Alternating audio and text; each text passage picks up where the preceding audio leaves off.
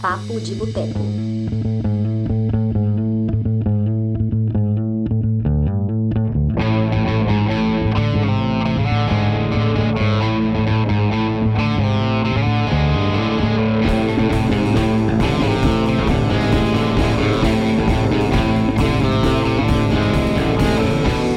Olá, olá! Está entrando no ar a edição de número 103 do Papo de Boteco, nosso podcast semanal aqui no Cinema de Boteco.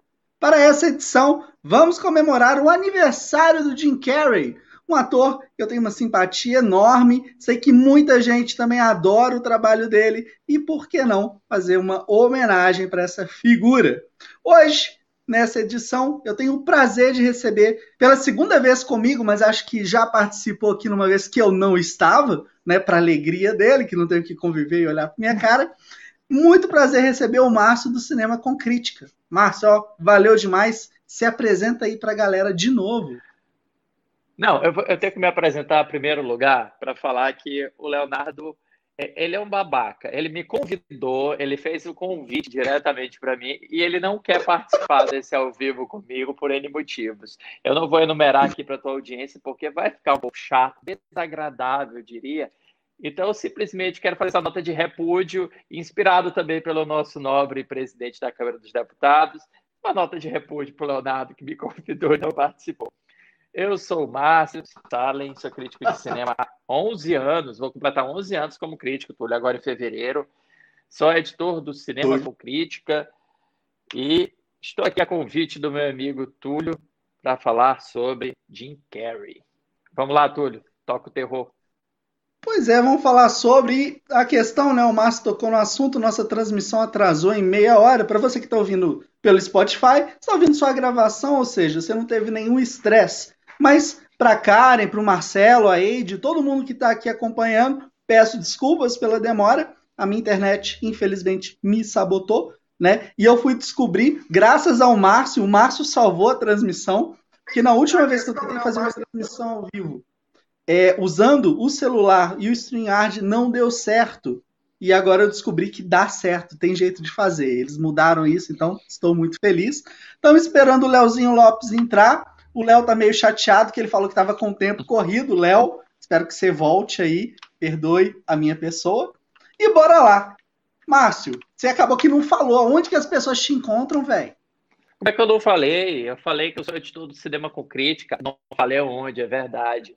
Olha, é. para falar a verdade, para falar a verdade, Túlio, as pessoas podem me encontrar além aqui nas ruas de São Luís do Maranhão, talvez pelos próximos meses, porque eu talvez esteja de malas para ir para outra cidade, eles também podem me encontrar no arroba cinema com crítica no Instagram, podem me encontrar no Twitter, arroba Márcio Salem com dois L's, podem me encontrar aqui no YouTube também, eu em breve vou começar a tentar usar essa, essa ferramentinha aqui carinhosamente nossa, no Márcio Salem também, podem me encontrar no site cinemacomcritica.com.br, nossa, pode me encontrar em muito lugar, viu? Acho doido, acho doido. É, espero, espero, te encontrar um dia pessoalmente, Márcio. A gente ainda não se conhece. Na vez que você veio em Belo Horizonte, eu não pude te encontrar. Você joga isso na minha cara eventualmente, né? Mas vamos ver. É, com o fim dessa pandemia, quem sabe no ano que eu vem. Não tenho, a gente... Eu não tenho fígado para te encontrar, Túlio. Como não, cara? Como não? Oi, eu, não tenho... eu não tenho fígado para te encontrar. Tamo junto. Então vamos lá, cara. Eu quero saber de você o seguinte. Em 1994, o Jim Carrey explodiu. E eu quero saber se você acha comum acontecer o que foi o caso dele. Que não foi um filme, mas foram três filmes. O Ace Ventura, o Debbie Lloyd e o Máscara. Três grandes sucessos de bilheteria, três comédias de alto nível e que transformaram esse comediante, essa pessoa linda, maravilhosa, num astro de primeira grandeza. Isso é normal de acontecer? Ah, Túlio, é, hoje eu estava conversando no meu grupo do Clube do Crítico. Para quem não sabe, eu também tenho um clube de cinema. A gente estava discutindo justamente sobre essa. É, é, como, como os rostos novos que caem na graça do público, eles são saturados até o ponto da gente não querer mais ver o rosto deles em nenhum filme. É, esse ano a gente teria três ano passado a gente teria três vezes Timothée Chalamet também, em três super filmes. Teve O Rei, que foi o único que foi exibido na Netflix, mas aí a gente teria Duna e Conexão França, ou The French Dispatch. Então, olha, a gente ia ter três Timothée Chalamet. A gente tem não sei quantas vezes o Tom Holland também. A Jennifer Lawrence também foi saturada. Então, eu acho que é, o caso do Jim Carrey, ele acertou na mosca em três filmes, mas não é tão incomum assim, não. Não é tão incomum, não. Ele pega o Máscara, ele pega o Ace Ventura, ele pega o Debi Lloyd e ele vai emendando. Eu acho que também aí tem muita coisa a ver com o lançamento também. Vai que um cola no outro. Opa, ele, esse lançamento deu certo, vamos adiantar esse. É, a gente não tem exatamente as informações de como foi feito o lançamento pela produtora. Em 94, a gente era. Eu, pelo menos, eu tinha 11 anos de idade, estava jogando bola na rua. Então, é, esse é um conhecimento que agora eu não tenho, mas não acho tão incomum assim, não. Acho, inclusive, uma prática recorrente em Hollywood, a gente pegar um cara que deu certo e cansar de abusar da cara dele. Bacana. E, Márcio, afinal, o que, que você acha do trabalho do Jim Carrey? O que, que você acha da carreira, filmografia dele até esse presente momento? Cara, então, vamos lá. Eu conheci ele em 94, como acho que todo mundo conhece ele em 94. Meu primeiro filme com ele foi o Ace Ventura. E depois do Ace Ventura, eu assisti Máscara, assisti Debi Lloyd. Debi Lloyd era o que eu menos gostava, o que eu menos gostava dele, talvez porque o Debi Lloyd seja o melhor. Eu tinha só 11 anos de idade, é o mais inteligente, de humor mais inteligente. E eu achava muito legal esse trabalho dele de caricatura, de ser uma caricatura ambulante. Ele era apto a transformar-se em muitos personagens dentro de um mesmo filme. Então, esse Ventura tinha muitas caras e bocas dentro de um mesmo filme. Isso era muito legal. E ele era também capaz de, de imitar qualquer pessoa que você colocasse da frente dele. É, tem vídeos dele, bem antigos, ele imitando vários atores famosos do cinema. E você diz assim, não, brincadeira, né? E ele tem essa habilidade. Ele é um comediante que ele é de uma vertente diferente. Ele é dessa vertente desse humor mais crasso, esse humor mais é, é, é, não é um humor de banheiro, não é aquele humor escatológico, politicamente correto, mas é um humor mais crasso, é um humor de tropeçar, é um humor de gritar alto, de se machucar, de então de usar todo aquilo que ele pode usar no rosto dele. E, e com o passar do tempo, é, ele, aí depois ele fez o show de Truman. Eu me lembro muito bem quando eu fui ver o show de Truman no cinema, eu pensava, nossa, tô indo ver mais uma comédia do Jim Carrey. O show de Truman não é comédia o show de Truman deve ter uma cena assim que era Jim Carrey. As outras cenas não, as outras cenas ele de fato, ele não é aquele ator de comédia, aquele ator cômico que a gente estava acostumado, ele está lá no modo mais ator. E não querendo menosprezar a comicidade, mas ali ele está mais no modo dramático. E aí depois ele emenda com ele emenda com com Man on the Moon, que é a cinebiografia do Andy Kaufman, Brilha Eterno de uma Mente Sem Lembrança, aí ele chuta chuta, é, chuta a porra toda e parece que ele diz assim: tá vendo? Me levem a sério agora. Só que aí desanda, né? A carreira dele meio que desanda, né? Triste, né? Infelizmente. E chega hoje, e chega como ele tá hoje. É, né? Inclusive até fisicamente, né? Tá bem abalado mesmo. Mas ó, você tocou num ponto sobre como as pessoas têm uma certa dificuldade e entender que só porque um filme tem momentos engraçados, né? E a questão do Jim Carrey, as caras que ele faz, a questão do bom dia, boa, no... boa tarde, boa noite, é, e eles confundem isso com uma comédia. É, como que você explicaria assim de uma forma didática para as pessoas essa diferença? Não é porque o filme é engraçado ele é comédia. O Manchester à beira-mar, por exemplo, aqui a gente está entrando no, um outro papo, né? Mas tudo bem. O Manchester Beira-Mar, por mais que seja um filme super pesado e não tem relação nenhuma com o Jim Carrey, cara, eu acho ele super engraçado, velho. Tem uns momentos muito engraçados naquele filme. E o show de Truman é meio isso. Tem os momentos engraçados, mas não é uma porra de uma comédia. Não é. É, é difícil categorizar, às vezes, alguns tipos de comédia. Essa semana eu fiz uma enquete é, falando: olha, vocês sabiam que Psicopata Americano é uma comédia? Vocês sabem que Fargo é uma comédia? Que A Grande Aposta é uma comédia? Aí as pessoas meio que ficam chocadas e dizem: como assim? Psicopata Americano é uma comédia? É uma sátira. é uma comédia. A Grande Aposta é uma sátira também. O Fargo, humor tudo isso são vertentes da comédia, porque a gente a gente tem essa tendência, é a mesma coisa do terror, é bem parecido. A gente tem essa tendência, a comédia é só aquilo que me faz rir. Não é porque, primeiro, o, o senso de humor é algo muito individual, então não dá nem para a gente partir por esse pressuposto, porque o que te faz rir, que é provavelmente aquelas piadas estúpidas, idiotas que são bem a tua cara, não me faz rir, que são as piadas mais intelectuais, sabichonas. Tô te zoando, viu? Só tô te zoando. Mas só para só marcar um ponto. Ao mesmo tempo, que te assusta não necessariamente me assusta, não me provoca medo. O que caracteriza a comédia é esse olhar da realidade pelo absurdo. É um olhar que dá a realidade pela lente do absurdo, da ironia, do sarcasmo, da sátira, do humor ácido. Isso diferencia a comédia de um filme dramático. É, se a gente pegar, por exemplo, os filmes do Billy Wilder, o Billy Wilder tem Seu Apartamento Falasse, comédias. Ele tem o quanto mais quente, melhor. Comédia, não necessariamente o quanto mais quente, melhor, é hilário, diga-se de passagem.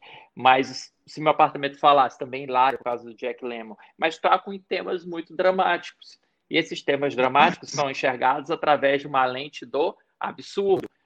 O Jack Lemmon começa já a se confundir, ele já se veste de mulher, já começa a se sentir como mulher no filme. Isso na década de 50, né? A gente já tinha esse pensamento progressista no cinema do Billy Wilder. Então, Talvez seja isso que diferencie comédia dos outros filmes. É como se enxerga o filme. É através de que lente, através de como você enxerga o filme. Lembrando também que a comédia, ele está ao lado do drama, como as duas, os dois gêneros por excelência do teatro, do teatro grego, né? Você tinha tanto a tragédia e a farsa. A farsa, que era a comédia. Então, assim que eu diferencio. Inclusive, o show de Truman nem drama é se nós parássemos para pensar, o show de Truman ele está mais para uma distopia, para uma ficção científica distópica, porque você está enxergando um mundo em um futuro próximo. Se a gente pegar o gênero principal, porque ele tem muitos gêneros, o show de Truman, mas se a gente pegar o gênero principal, ele está enxergando o mundo por uma lente, é, ele está enxergando o presente por uma lente do futuro, ele está fazendo algo que a gente vai se acostumar hoje, que é ver a vida das outras pessoas 24 horas por dia. Então, ele está meio que problematizando uma situação que é corriqueira hoje no nosso presente, e era também já começava a ser naquela época. Então, ele teria uhum. mais cara de ficção científica do que até mesmo de drama. Agora, claro, ele tem elementos dramáticos, elementos cômicos. É Não. isso, é isso. Os filmes hoje têm muitos elementos. Ele pode ter elemento de terror também. Ele tem muitos elementos que é. formam a experiência. Olha só, galera, como que é bom, né, essa questão da discussão e revisitar alguns filmes e falar sobre eles. É esse ponto que o Márcio tocou, realmente, a gente assiste o show de Truman considerando como um drama, mas por tudo que está ali por trás, ele realmente tem muito de ficção, é ficção científica, né? Isso é bem bacana, bem bacana. É, tem uma outra pergunta aqui para você, senhor Márcio. É, existe uma ideia errada né, e menospreza atores que fazem determinados gêneros. O Jim Carrey né, surgiu fazendo comédia. E muita gente virou e falou que a carreira do Jim Carrey começou a dar certo simplesmente quando ele decidiu ser um ator sério, né? É, ou seja, ele começou a fazer filmes que não eram de comédia e isso para algumas pessoas, tornou ele um profissional de respeito, porque fazendo comédia não era de respeito. Cara ganhando dinheiro pra cacete, fazendo só sucesso em filmes bons, mas não era respeitado. Como que você enxerga essa colocação curiosa?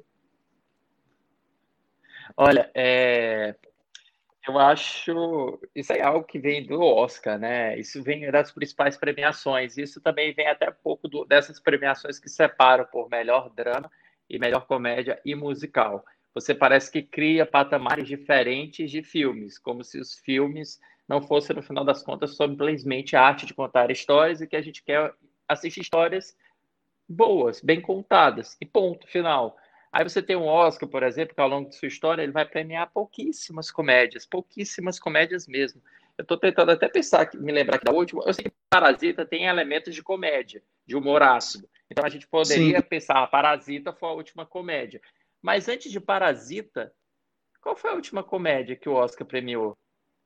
Você lembra? Não. Tu tem. Ou, né, teve aquele Oscar ou Tudo ou Nada e o Melhor Impossível concorreram a melhor filme, mas só concorreram. Tá se meu apartamento falasse. Hã? Ah, se meu apartamento falasse, ganhou, mas eu falo assim, tempo é. recente. Porque, porque pois o que, é. que se estabelece? Vê como as coisas vêm de cima para baixo, não de baixo para cima. A opinião acaba fomentando uma ideia de que comédia é menos filme do que drama. E isso acontece em todos os gêneros, isso não acontece só no gênero de comédia, isso acontece em qualquer gênero. É mais ô, ô, fácil. Márcio, desculpa, eu lembrei de um aqui, mas acho que você vai querer que eu não tenha lembrado, né? Você vai querer me bater. Mas o Green Book, cara. Eu não acho que Green Book seja comédia. Eu não acho que ele enxerga. É, não, mas tem umas coisas ali, né? É, é mais um road movie, mas. Não, eu não. Eu não consigo. Comédia, por exemplo, Noivo Neurótico, Noiva Nervosa é uma comédia. Ganhou o Oscar de melhor é, filme. Sim. Então. Mas, ok. O que, é. o que eu vejo muito, Túlio, é o seguinte: as pessoas, elas pormenorizam, elas pegam alguns gêneros e dizem esses gêneros são gêneros de excelência e esses gêneros não são gêneros de excelência. Então, quais seriam os gêneros de excelência, pelo menos para muita gente, e essa gente é levada pelo muito pensamento da maioria que vota? Drama é um gênero de excelência, guerra é um gênero de excelência. É, você pode ter aqui um outro filme, talvez um thriller, um thriller mais, melhor acabado, gênero de excelência. Todo o resto, terror, ficção científica, fantasia, comédia, é, ah, vai, você pode pegar outros aí joga no outro, no outro, na outra cesta, que são filmes B. Ou então são filmes, ah, são muito bons, mas eu ainda prefiro um drama. Hoje eu estava pensando sobre isso, a explicação para mim, a explicação para mim é muito, é muito óbvia. É porque o drama é universal. Normalmente, o que emociona uma pessoa costuma emocionar muitas pessoas. Mas o que assusta, o que excita, o que, o que faz rir uma pessoa, não necessariamente faz rir outras. Então você tem gêneros que são recebidos de uma forma mais irregular pelo público, que é a comédia, por exemplo, o terror, e você tem gêneros que são recebidos de uma maneira mais universal pelo público. Por pior que seja, detalhe, o drama, ele ainda tem essa artimanha. Ele pode ser um filme mediano, mas ele pode alcançar um público maior, porque emocionar é mais fácil. É mais fácil você botar, por exemplo, o drama de uma família pobre e que no final do filme a pessoa consegue uma grande, um grande êxito, a procura da felicidade, por exemplo. Você pode pegar é, uma história de uma mulher que está batalhando para ser aceita dentro do mercado de trabalho a despeito de, da maneira como se veste, Erin Brockovich. Então é mais fácil você pegar esses temas e trazer, porque eles são mais universais, que a comédia. Que o objetivo é, de novo, enxergar o mundo pela lente por lente que não é uma lente comum, lente do absurdo, da sátira, da ironia, enfim. Então eu vejo isso muito nos atores, isso vai levar para os atores. Você tem atores de comédia e tem atores sérios. Os sérios são os que fazem drama e os de comédia são os de comédia. E aí você não vai ver só isso com Jim Carrey, você vê isso com Robin Williams. Quando o Robin Williams Tom começa Hanks. a fazer filme. Tom Hanks, Embora o Tom Hanks ele tenha uma transição, ele talvez não fosse um comediante. O Tom Hanks ele não é um ator cômico. Ele era um ator que estava é, na juventude. Sim. Ele estava na juventude e aí ele estava amadurecendo. Então ele pegou os filmes que ele fazia na juventude. Mas Robin Williams, o ator cômico. Ah, agora vamos levar o Robin Williams a sério. O Ed Murphy. Ah, vamos levar o Ed Murphy a sério. Porque fez um drama. Ou dois dramas. E não. O papel do ator, para a gente categorizar, para a gente avaliar uma atuação, é quanta verdade ele nos passa daquele personagem. Se você olha aquele, aquele ator na tela e você olha o personagem, você diz, aquele é aquele personagem, acabou, a atuação dele é muito boa. Faça rir, faça chorar, faça medo, faça. O Tom Cruise, por exemplo. Ah, o Tom Cruise é um ator de ação. Não, o Tom Cruise é um ator e um ótimo ator.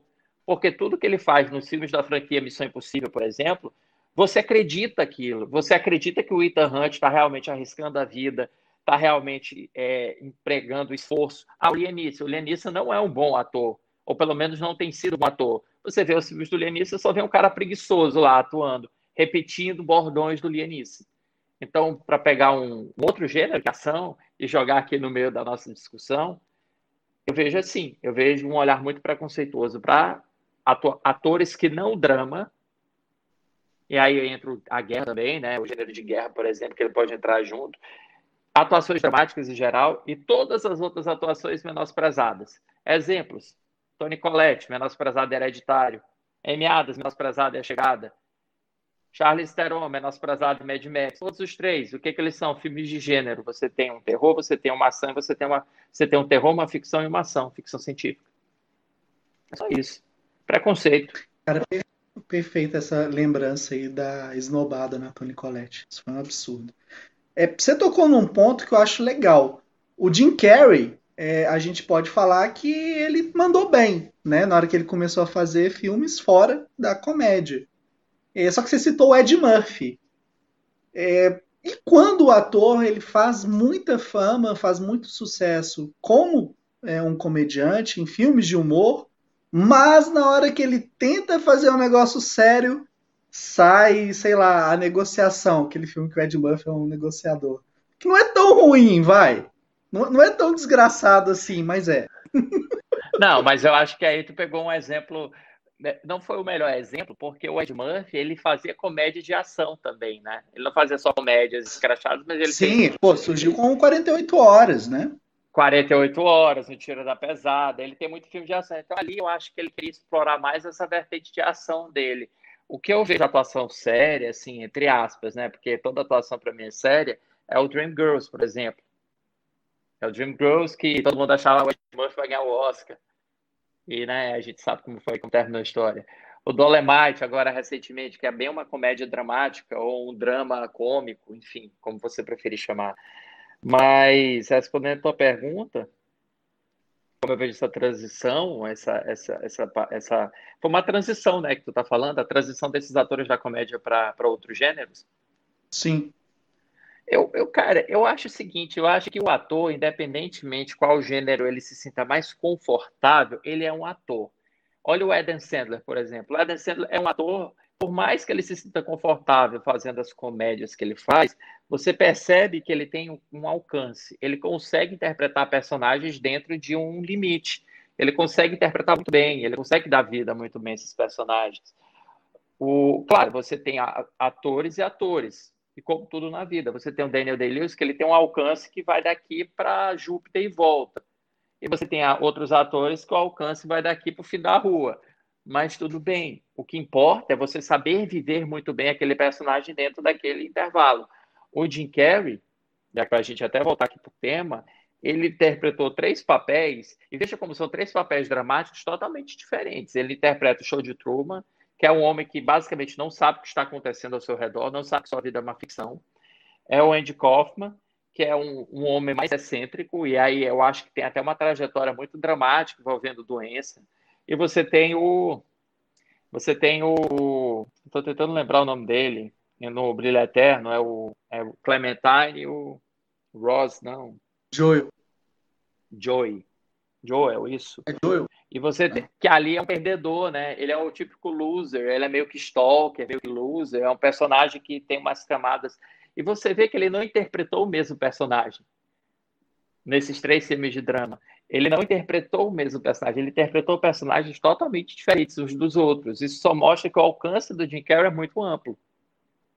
Aí o que, que acontece? A indústria ela é muito cruel. A indústria diz: não, mas eu não quero que o Jim Carrey faça drama, eu quero que ele faça comédia. E meio que tenta sabotar a vida do cara. E a gente sabe que isso acontece, só que isso não acontece de um dia para noite. Vai botar uma bomba no carro dele quando ele está indo fazer o teste e dizer: ixi, não vai mais fazer esse teste. Isso acontece com pouco tempo, isso vai acontecendo aos poucos. Os filmes dele não vão dando muito dinheiro, aí ele se viu obrigado, o agente, ah, cara, faz uma comédia, faz os pinguins do papai, faz alguma bobagem aí, faz sim senhor. Ah, tá bom, vou fazer. Aí o cara faz isso e fica sempre preso naquela memória de sucesso que ele trouxe, porque a ideia do cinema é tentar é, lucrar o máximo possível em cima da cara desses astros, do cinema de Hollywood, propriamente dito. Vou deixar claro. Exato. E aí o cara acaba ficando preso, né? O cara fica preso meio que na matéria. A gente pode culpar o Jim Carrey, ele não é produtor. O Adam Sandler a gente pode até culpar. Porra, o cara é produtor dos filmes dele. Mas a gente pode culpar o Jim Carrey? A gente não, não pode. Ele acaba voltando, né? Ele acaba retornando para onde. Ó, agora retornou para o Sonic. um personagem exótico, excêntrico. Cara, eu não vi o Sonic ainda. Você assistiu, gostou? Acho ok. Acho ok. Existem, existe uma infinidade de filmes na minha vida que, se você me perguntar hoje, eu vou dizer, acho ok. Daqui a um mês eu nem lembro do filme. Mas é assim mesmo. Mano. São filmes indiferentes na nossa vida. Mas foi divertido. Foi uma hora e meia divertida. Faz parte. Boa. É, e ele faz um vilão que não é novidade na carreira dele, pois em 1995, não. 95 e 96 também, né, com o Pentelho, mas em 95 ele foi o Charada no filme do Batman. O que, que você achou da encarnação do Jim Carrey é, e... como Charada?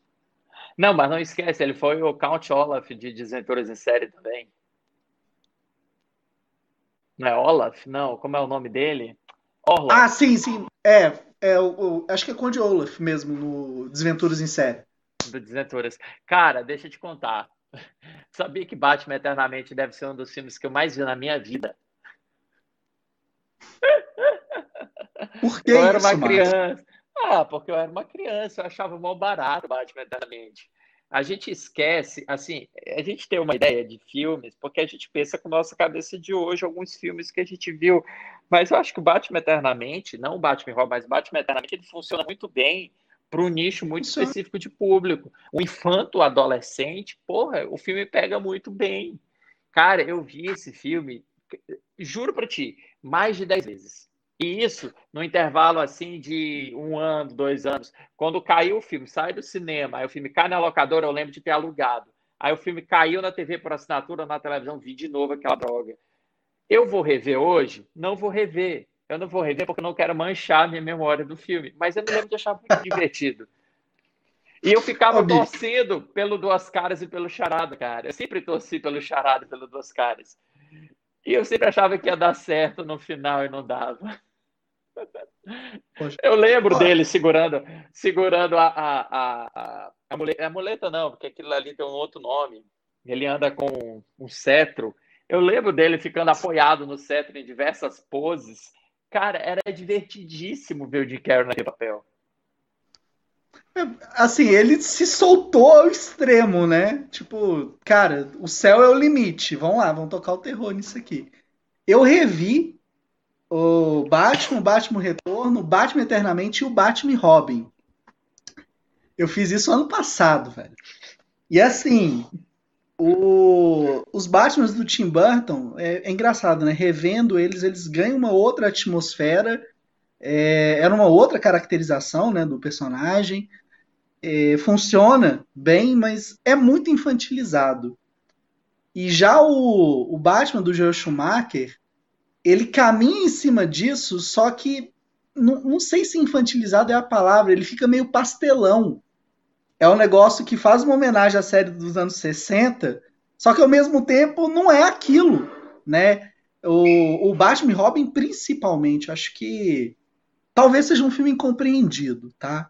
Eu, eu, é, é desgracento, é horrível, mas dentro da linha ali, talvez daqui a alguns anos vire o Showgirls, por exemplo do Paul Verhoeven. Mas é isso, mas é isso, Túlio.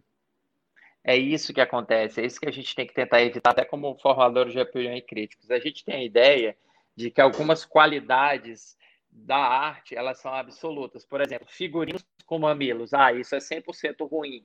Depende. Depende. A gente tem que tentar entender que a arte, a arte é fluida. A arte é fluida em análise cada elemento ele deve se comunicar dentro de uma abordagem única, que é a abordagem da direção. Não dá para a gente criticar o Batman Robin por não ter uma direção e não ter uma ideia. Ele tem tudo isso. Ele fez exatamente o que você falou. Ele tenta homenagear a série clássica nos dias de hoje. Ele tenta erotizar o Batman, ele tenta deidificar o Batman, tornar o Batman uma espécie de deus grego ele tenta troçar com muitas coisas, então ele brinca nessa fronteira do exagero. Ele vira até uma comédia, se a gente parar para pensar, ele é mais. É uma comédia, sinceramente. Porque, bicho, pro... não sei quando foi a última vez, se você lembra, mas tem uns closes na genitália, bicho. Não faz sentido. Mas é isso, cara. é isso, é isso. Ele tenta erotizar, ele tenta identificar aquela figura como se ele fosse como se ele fosse uma estátua grega, como se o Batman fosse uma estátua grega, o Robin fosse uma estátua grega, a, a Batgirl fosse uma estátua grega. Então ele tenta jogar nesse nível, ele tenta jogar nesse nível do escracho.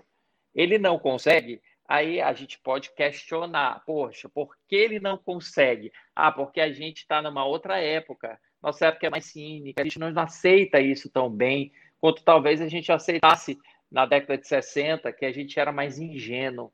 A gente pode pensar assim, mas a gente não pode é ficar com a cabeça fechada achando que por isso o filme é ruim. O que pode fazer o filme ser bom ou ruim para a gente pode ser como essa ideia do Joe Schumacher foi articulada e executada e recebida por nós. Mas a ideia foi muito bem feita. O conceito dele está muito bem claro. Ah, o filme é uma bomba? Ok, mas para mim, pelo menos, mas o conceito dele está muito bem claro e a gente consegue até discutir onde ele errou ou se ele errou, na minha opinião, de novo, porque não é absoluto, na caracterização em geral. É, é Cara, Túlio, te falar uma coisa. O Márcio que tu conheceu em 2010 é um Márcio totalmente diferente de 2021. Eu vejo o Com cinema certeza. de uma maneira muito muito mais ampla, meus prismas de análise. Eu, quando, eu, quando eu olho, por exemplo, hoje em dia, essas análises fechadinhas de filme, o filme é isso e acabou, isso me dá uma tristeza, aí eu entendo porque a crítica é mal vista. Eu entendo porque que o profissão de crítico parece um cara chato, prepotente, soberbo. Por quê? Porque a gente bate o martelo nas coisas e é isso. E não é isso. Exato. A gente, a gente tem que entender como isso é recebido por cada pessoa. Repito, o Batman Eternamente, ele pode ter sido muito bem recebido por um público-alvo muito específico. Você vai dizer que é ruim o filme ou que é uma arte menor, porque um público entre 10 a 15 anos aproveitou aquele filme melhor do que um adulto de 30. Não dá para a gente chegar nessa análise e dizer isso. A gente tem que ser racional. Tem... 100%. Travou? Não, não, tô tá. aqui, tô vivo. Eu tô aqui de não, vez em quando eu olho pro lado, de vez em quando eu olho pro lado é que eu tô vendo as mensagens aqui no chat do YouTube, que eu tô com o YouTube aqui do meu lado. Pois é. Então eu não tô conseguindo aqui pelo celular. Quer ver? Será que eu destaco? Não, ah, então deixa. Tem, jeito de... tem jeito de destacar. Ó, a Eide tá aqui, Eide, valeu. O Carlos, eu vi que ele perguntou para onde que ia, né? A fatura do bate-cartão de crédito. Bia, saudades falou que boas lembranças do Pentelho, que é justamente o filme, né, para a gente voltar aqui para o Jim Carrey, que eu quero saber, né, de você. Você gosta de O Pentelho? Porque na época, eu acho que ele foi assim uma, vamos chamar, né, de ruptura no que estava sendo a trajetória do Jim Carrey. Depois de tantos sucessos, tantos filmes grandes, ele fez O Pentelho que é. Acho que até hoje ele é meio incompreendido. Eu adoro o filme, também quero saber a sua opinião. E depois ele fez O Mentiroso, que foi o primeiro filme dele que eu assisti no cinema. É, o que, que você acha de Pentelho? Cara, então, eu só vi o Pentelho uma vez, Cable Guy. Lembra? The Cable Guy. Tá sem som. Tá sem som. Eu não tô te ouvindo. Eu, eu tô sem som? Alguém tá ouvindo o Márcio? Deu pau no som dele, velho? É sério isso?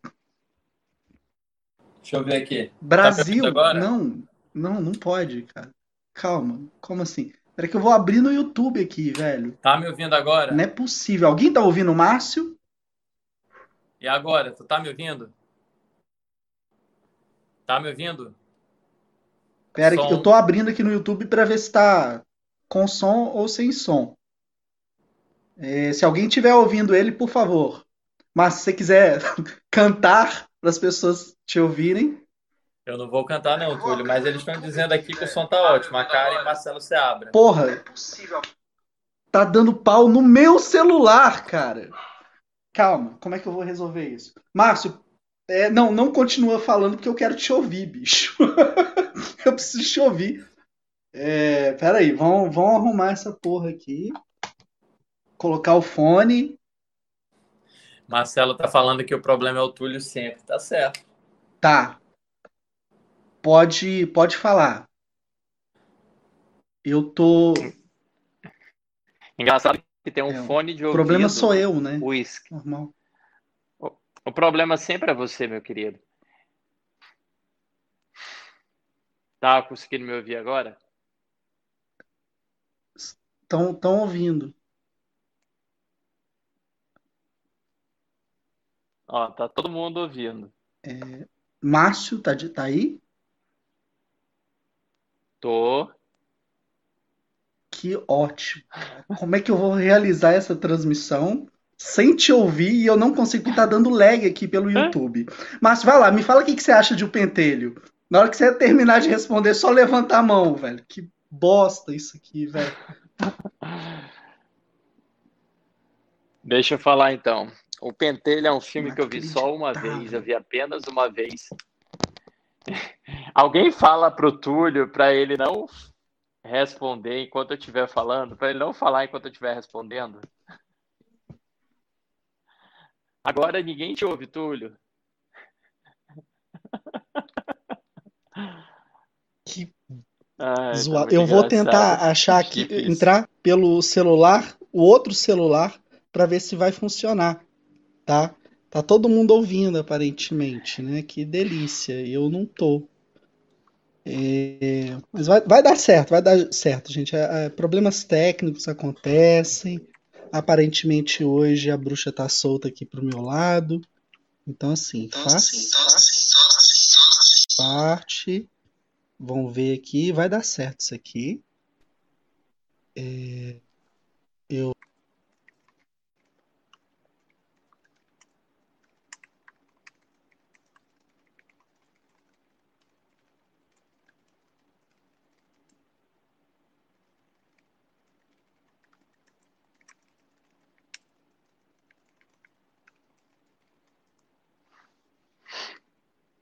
E aí, Túlio, tá me ouvindo agora? Significa que tu tá me ouvindo?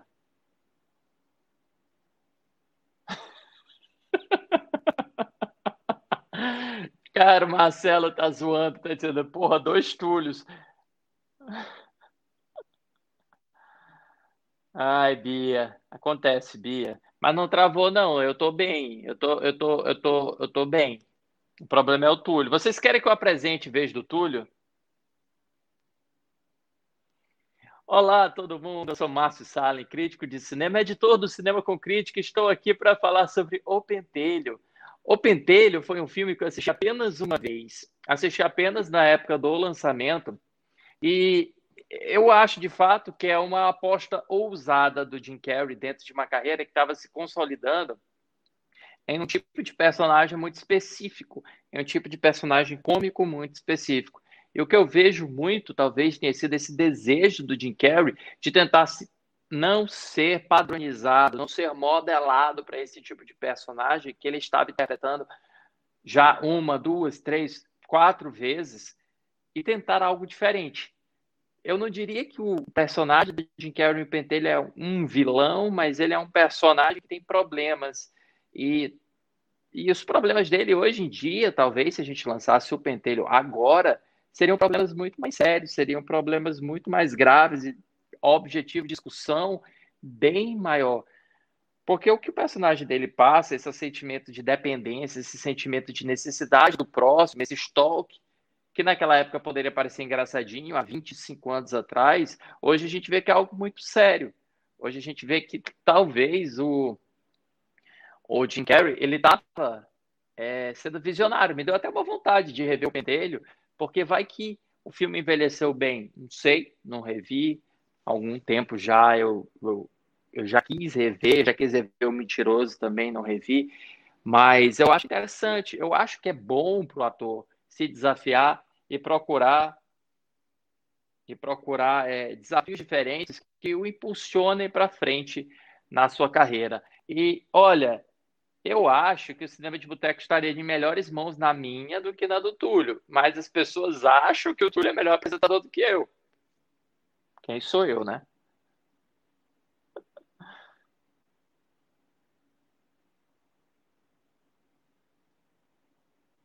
Eu já falei, tá, Túlio? Agora eu não estou te ouvindo. Não, olha, tô... Carlos, eu não acho que o Pentelho é o Coringa de hoje, porque eu acho que são personagens um pouco diferentes em proposta. O Coringa, ele é um agente do caos, né? Ele é, ele é um anarquista terrorista.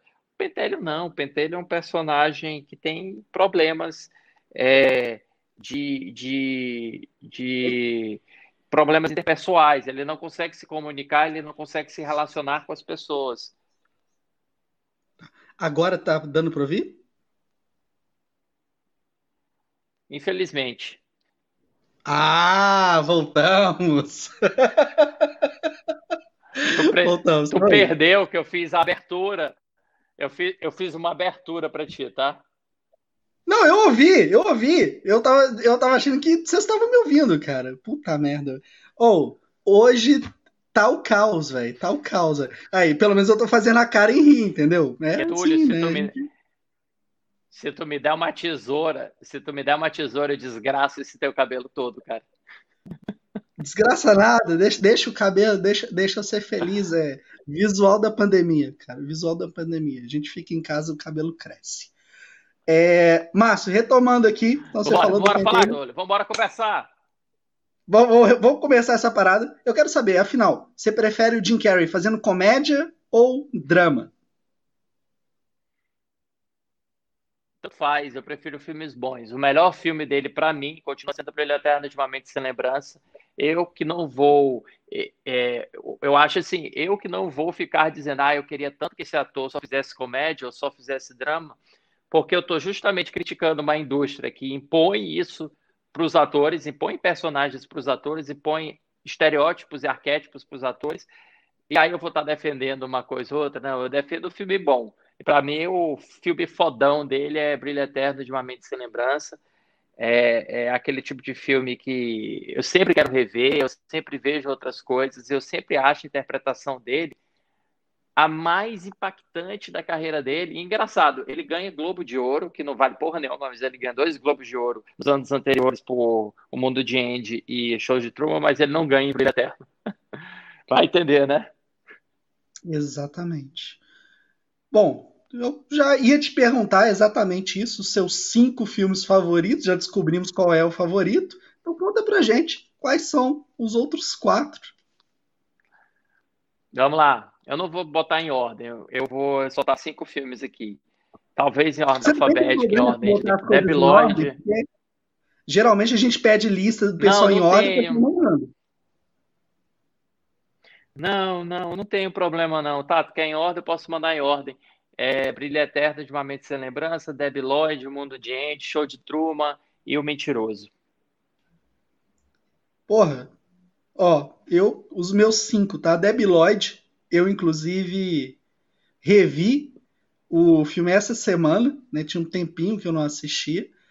É, acho hilário, absolutamente hilário, todas as vezes que eu assisto aquela porra da cena, né, que o personagem do Jim Carrey vende o periquito. Eu, eu choro de rir com aquilo todas as vezes, é incrível. Depois o Brilho Eterno. Brilho Eterno é realmente maravilhoso. O Máscara, que porra, marcou muito para mim, que foi um dos primeiros filmes de comédia, assim, que eu me amarrei mesmo, e foi super importante assistir. O Mentiroso, o primeiro filme que eu vi no cinema com ele, e o Show de Truman. Acho que a gente só tem um diferente, né? É, não, e eu tô olhando aqui o Marcelo Seabra, ele tá falando do Cine Majestic, né? Pô, o Cine Majestic era pra ser aquele puta filme, né? Frank Darabont, Jim Carrey, Frank Darabont estava vindo de é, um sonho de liberdade, a espera de milagre, dizia, porra, agora é, agora é a hora. Sabe, o Atlético Mineiro tá na final, é o último lance, é o pênalti para o Atlético ser campeão, e aí ele joga para fora. Eu não curto normal, muito o Cine Majestic. Não. Isso é normal. Eu não curto muito o Cine Majestic, não, é, Marcelo. Eu acho. Eu acho que ele tem aquele problema da ele é muito vaidoso o filme consigo mesmo, sabe? Eu acho que ele já chega com uma pompa de ser um filme muito bom. O filme se acha muito bom. Não é que a gente cria expectativa de que ele vai ser bom, mas eu acho que o filme se acha muito bom. E ao se achar muito bom, eu acho que ele, ele, ele estraga alguma coisa. E também é muito sentimental, sabe? Tem, tem, tem problemas, tem problemas. Cara, concordo. É um filme que, sinceramente, eu acho que eu assisti uma vez só. Não lembro de ter feito uma revisão. Mal ah, lembro. mas foi naquela vez que tu tava bêbado. A gente ah, viu normal. junto, tu tava bêbado e dormiu meia hora do filme. Normal, normal. Quando ah, eu quer tô, que eu te dê uma notícia? Ah. O, o Grêmio empatou com o Atlético, tá? Ah, não fode, sério? Ih, otário. Ih, otário. É, enfim, é, é, é fora de casa, tá valendo, tá valendo. Bom, Márcio, acho que é isso. Falamos aqui, né? Sou um pouquinho. Já acabou? Já acabou? Uai. Tá, tem que acabar uma hora, né? Ah, Dro. Ah, é, falamos um pouquinho poxa. sobre a trajetória, a carreira do Jim Carrey. É, quero te agradecer imensamente e pedir desculpa novamente para você e para todo mundo que esperou que a transmissão começar. Infelizmente, né, a internet não me ajudou muito. E se não fosse o Márcio, eu ia estar esperando o computador conectar. Eu deveria ter tentado o celular logo de cara. É, muito obrigado, Márcio. Palavras finais. Palavras finais. Túlio, muito obrigado pelo convite. Eu estou sempre à sua disposição. O Cinema com Crítica está de portas abertas para montar um cinema com crítica de boteco. Eu acho essa, doido. essa bagaça toda. Tá muito obrigado pelo convite. Eu fico pensando em várias coisas, né, Márcio? Eu já te falei que você é o galã da crítica do cinema brasileiro. Ainda bem. E por que, que não fizeram meme ainda, meu? Já fizeram o Big Brother do Pablo, do Arturo, do Hessel, nunca fizeram ainda do galã da crítica. Pô, eu ia ser bem nesse Big Brother, vá. E olha, é, era a única maneira de uma galera me ganhar na contagem de filme do final de ano, eu ficar três meses sem ver nada. Você viu quantos ano passado? 500 é alguma coisa. Ah, mas a minha média anual é de 500 e pouco. Eu já vi mais de 600 no ano, mas eu, não é legal também, né? Muito, muito, muito. Não, é, não é. Mas, mas, ano passado eu bati você então, porque eu vi 600. Foi meu ah, melhor tá. ano, provavelmente. Tu considera ver filme, dormir durante meia hora na play, dormir de novo? Isso pra mim não é ver filme, pô. Não, eu contei curta-metragem, velho. Eu, como eu visto essa, como eu visto, eu visto essa camisa do cinema mais compreensivo, acolhedor. Eu não vou falar aquilo que nossos colegas de Twitter falam. Curta nem é filme. Eles falam isso. Curta é muito filme. Eu até botei na minha conta alguns curtas também, nesses 500 e pouco. Ei, mas eu botei minissérie também. Contei minissérie, então vá. Ok. Tá valendo, tá valendo. Mas desculpa, eu te Túlio, vocês me encontram Todos vocês podem me encontrar no Cinema com Crítica do Instagram e toda semana eu abro as portas da minha casa para fazer uma edição do Clube do Crítico quando a gente discute filmes. Em breve eu vou abrir inscrições para uma segunda turma desse ano. A gente estava discutindo Mad Max semana passada, acredita? Bem legal. Boa. Valeu muito a pena. Estrada da Fúria. Olha, um reality de críticos. Se a gente fizer um reality de críticos, é, é começar um, vai começar um troço esquisito. Porque eu conheço uma meia dúzia que vai pro paredão na primeira semana.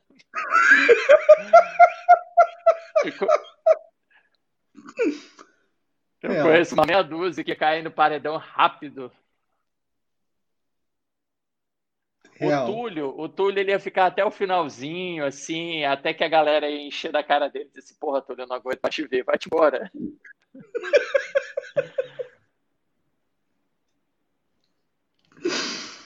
Acho doido. Eu acho que eu ganhava, sabia? Eu acho que a final, acho que se tivesse uma final do Big Brother, poderia ser assim: um Big Brother de críticos, eu, a Bárbara e o Lucas. A gente ia chegar na final. Os mais tranquilos, os mais. Não, é Bárbara é Carol Moreira. Quem é Bárbara? Ah, Bárbara Temerov. Sim, sim, sim, sim. E o Lucas Salgado. A gente ia tudo paz e amor, a gente não ia procurar briga com ninguém, a gente ia chegar na final fácil. Se bem que sempre Lucas chega é um vilão, né? Véio. O Lucas é atleticano, não, velho. Ele é uma treta, velho. Óbvio que. Não, pera. Sempre tem um vilão no final, né? Sempre tem que ter um vilão do Big Brother, né? Quem é seu vilão dessa edição? Coloca o Marcelo Seabra de vilão, cara. Ele já parece o Anthony Perkins mesmo.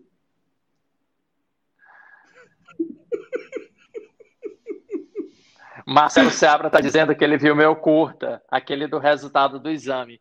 E Marcelo, tu sabia que eu tenho uma trilogia? É, é, é uma trilogia do, do, caos. É um filme de doença, um filme de luto e um filme de assassinato, de morte. Aonde que tá disponível, velho? Eu nunca assisti, não. Tá aqui no. Dois estão aqui no YouTube e um tá no Vimeo. No YouTube tá o Nós e o Adiante, no Vimeo tá o Isabel, número 5. Ele tá dizendo que ele assistiu o, o Marcelo tá falando, Márcio não quis ver o trailer de Mank no programa do Cine Conto. Claro, porra, se eu não vejo o trailer, tu quer me obrigar a ver trailer? É Túlio, ele botou o trailer. Aí eu fiz assim, ó. Aí eu fiz assim, olhei assim pro lado, né? Aí ele perguntou, e aí, Márcio, quais são tuas impressões sobre o trailer? Eu disse, cara, eu não vejo trailer. Tamo junto, velho. Tamo junto. Eu disse, eu disse esse bicho, desculpa, eu não vejo trailer. Aí o Marcelo ficou meio assim, pô, mas e aí o que, que eu faço agora? O cara não.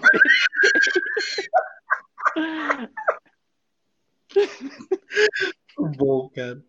Muito bom. Ô, ô, ô Márcio, depois me manda um link. É, depois tu me marca. Não, depois tu me marca no, no. Tu vai ter que fazer uma edição muito boa nesse podcast, viu? Mas depois tu me marca para eu compartilhar, vai ser divertido. Vai ser doido. Não, ô, ô, ô Márcio, entenda uma coisa: cinema de boteco é autêntico, velho. O que rola, rolou. A Dani vai fazer. A Dani provavelmente vai me xingar pra caralho, entendeu? Mas não é assim, tá de boa, tá de boa, né? Bom, então é isso. Não, mas tem Márcio. que deixar a parte que eu tem, tem, que deixar a parte que tu caiu e tem que deixar a parte que eu apresentei, porque eu fiz sim, uma apresentação sim. muito melhor do que você já fez na sua vida. Então, isso tem que ficar exatamente para o pessoal poder votar, né? Do tipo, ó, oh, não, essa apresentação aqui tá boa, ó. Essa é boa, faz assim. E olha, né? e vamos ele. logo falar aqui uma coisa. Vamos logo registrar em ferro e fogo aqui uma coisa. Leonardo, ninguém precisa de ti aqui, viu? A gente se virou. O Léo, oh, o Léo provavelmente está mandando mensagem no WhatsApp me excomungando, me xingando todo, cara. Eu, eu nem vou olhar, cara. Eu nem vou ver. Não, mas o pior é que o Léo ele ia dar uma, ele ia dar uma certa é, é, verossimilhança, uma certa autoridade para esse nosso bate-papo que acabou sendo mó, mó bagunça. Mas obrigado, Não, mas viu, Túlio? Você sabe que você sabe que eu estou à disposição para precisar, é só chamar. Cara, brigadão mesmo, tá? Gente, é isso. Espero que vocês tenham gostado aí da nossa conversa. Sigam o Márcio, acompanhem aí o trampo dele. Pode falar, Márcio? Eu quero dar parabéns agora que eu olhei a Karen. A Karen agora ela é membro da Associação Brasileira de Críticos de Cinema. Seja bem-vinda e espero que você se sinta em casa. Acho doido. Acho doido. É, essa, é, essa, inclusive depois até tem que entrar também, né? Tem que ver como é que entra. É, eu, eu, vi um negócio hoje, mas eu não vou entrar aqui não, porque senão é off-top demais, mas depois eu te mando no, no WhatsApp uma questão que eu vi. Mas enfim. Márcio, ó, brigadão. Galera, todo mundo que acompanhou, muito obrigado mesmo pelo tempo de vocês, pela participação. Espero que vocês tenham se divertido. Né? O Márcio deu uma semi-aula aí pra gente questão da explicação sobre a comédia, os filmes engraçados e um pouco sobre a carreira do Jim Carrey. E é isso. Semana que vem a gente está de volta. Semana que vem a gente vai falar sobre. Semana que vem já é dia 26, né? Semana que vem a gente vai falar sobre a importância da vacinação. Vai ser um tema fora do universo do cinema, mas um tema de extrema importância para esse momento, tá? Beijo pra vocês e é nóis! Você ouviu Papo de Boteco.